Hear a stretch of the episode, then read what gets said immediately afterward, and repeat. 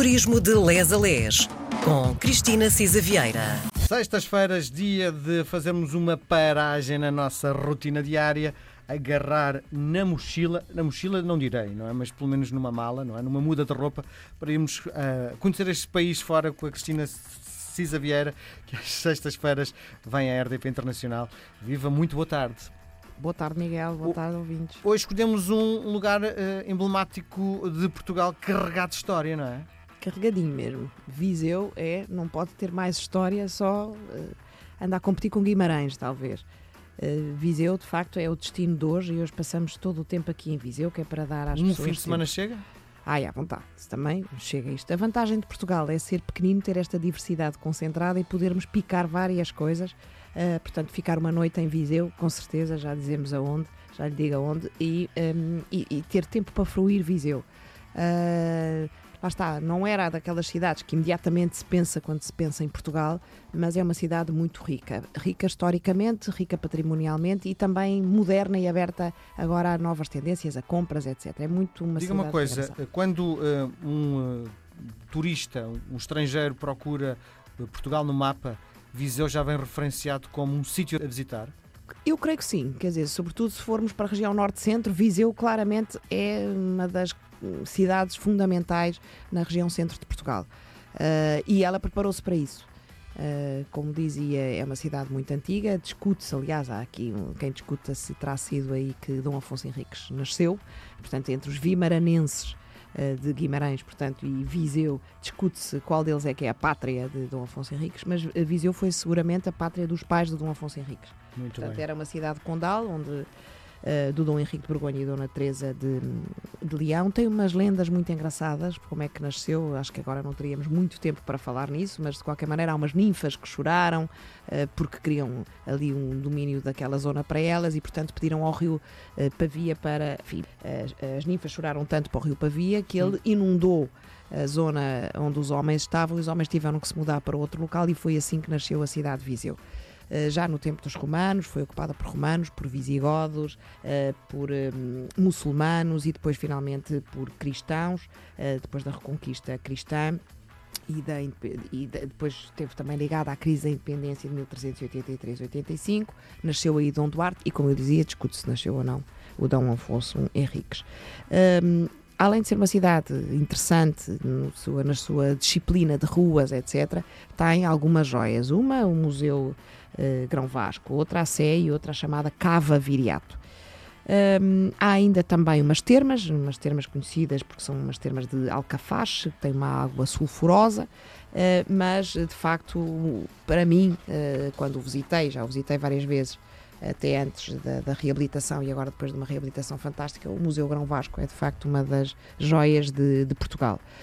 Um, está localizado no antigo Palácio dos Bispos, ao lado mesmo da Catedral, e, e, de facto é aí chama-se Grão Vasco, porque foi o grande mestre Vasco Fernandes, depois chamado Grão Vasco, o Grande Vasco, uh, que uh, tem as obras expostas.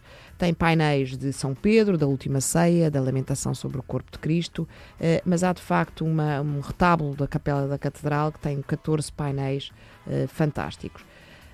daí podemos partir para a Sé, a Sé, de facto, tem, eh, enfim, entre um, aspecto meio fortificado, já ali do século XII, eh, que nasceu com o primeiro rei de Portugal. Depois tem nichos com vários santos, uh, tem, de facto, uh, muito para ver nesta Sé.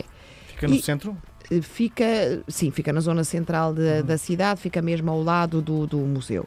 Na cava de Viriato, uh, a cava de Viriato é uma estrutura defensiva do século, uh, uh, já da altura realmente do, do, do, do Viriato. A quando da restauração da independência, portanto 1383-85, eh, os estudiosos dividiam se ela teria origens mesmo romana eh, ou muçulmana eh, e agora está requalificada e pertence ao passeio público. É uma estrutura de taludes em terra, tem uns fossos que cobrem um perímetro considerável e, portanto, é um monumento histórico. Deixa-me só fazer mais uma pergunta. Já falámos em três uh, zonas uh, da cidade de Viseu. isto que eu não conheço estaciona-se o carro e vai-se a pé ou o carro é sempre companhia para, para um lado e para o outro? Uh, eu acho que inclusive é em Viseu havia uh, uh, há sítios onde realmente parquear fora dos centros e depois poder Ir a pé. andar a pé. E há de facto um funicular também que atravessa a cidade. Muito bem. portanto, eu acho que era interessante apanhar esse dito funicular.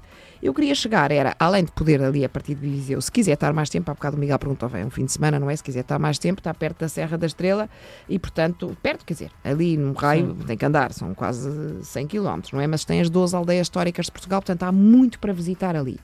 Nós recomendávamos que ficasse em Viseu, podia ficar uh, ou no Hotel Montebello ou no Palácio dos Melos, um é mais moderno, o outro mais tradicional, mais de charme.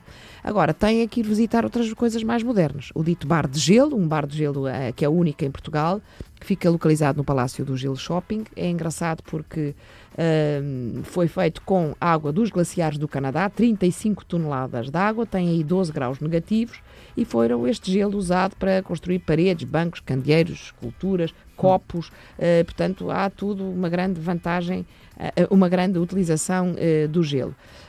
Se quiser ir para compras, tem desde o comércio tradicional na rua direita, mas também no próprio Palácio do Gelo, aí que encontra já marcas mais habituais, Claro. nacionais e internacionais. Portanto, Gelo é uma, Só uma visão um pergunta, bocadinho... Palácio do Gelo é um centro comercial. É, o Palácio do Ok. Gelo é um grande centro comercial, onde está, lá está, eh, aliás também há umas pistas onde pode praticar eh, ski eh, e tem de facto este bar do gelo que é típico e é único em Portugal e tem boas compras, etc. Portanto, Viseu é uma cidade realmente muito in- interessante para se conhecer e também ponto de partida para explorar outras coisas. Fechado. Fim de semana vou passar a Viseu. Nós voltamos a conversar na próxima semana. Obrigado. Deus, boa tarde.